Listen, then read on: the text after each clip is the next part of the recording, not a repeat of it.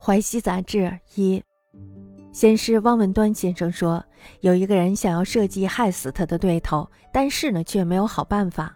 有一个狡猾的人悄悄地打听，了解到了他的想法，于是呢就暗中揣着毒药献给他，说这种药一下肚就死，死状呢和病死是没有什么两样的，即使用蒸骨法检验，也和病死是一样的。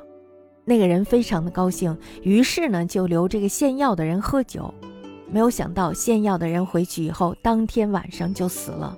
原来呢那个人用毒药毒死了这个献药的人，为的就是杀人灭口。汪公叹道：“献药的人想要拍杀人的人的马屁，结果没想到先遭杀身之祸。预谋杀人的人先杀人灭口，但是呢却做不到永远封住别人的口。”他们纷纷扰扰，挖空心思想要谋害别人，到底是为的什么呢？前辈张凡川当时也在做，接着说，有一个专门喜爱玩弄男童的人，看上了一个官家子弟，又没有办法动到手，于是呢，就暗中吩咐自己最喜欢的姬妾，让他派媒婆去找官家子弟，说好了在别墅幽会，打算到时候用威胁的手段奸污他。时间到了，这个人听说官家子弟已经去了别墅，于是呢就急急忙忙赶着想堵门去捉拿。路上突然跌了一跤，失足掉进了荷塘的板桥下，差一点被淹死。待众人闹闹嚷嚷把他救上来，那个少年已经跑了。别墅里那个爱姬呢，却已经是披头散发。原来那个少年清秀俊美，姬妾也喜欢上了他。后来这个人无缘无故的把那个姬妾赶了出去。手下的丫鬟和老妈子才把这事儿悄悄地说了出来。善于耍弄诡计、玩弄阴谋的人，连鬼神也厌恶记恨，实在是一点不假呀。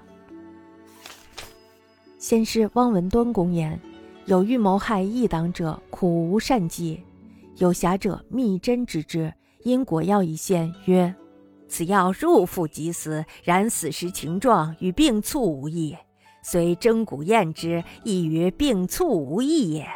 其人大喜，留之饮。规则已是息卒矣。盖先以其药而之，被灭口计矣。公因太息曰：“先药者杀人以媚人，而先自杀也；用其药者先杀人以灭口，而口终不可灭也。纷纷机械，何为乎？”张凡春前辈实在作。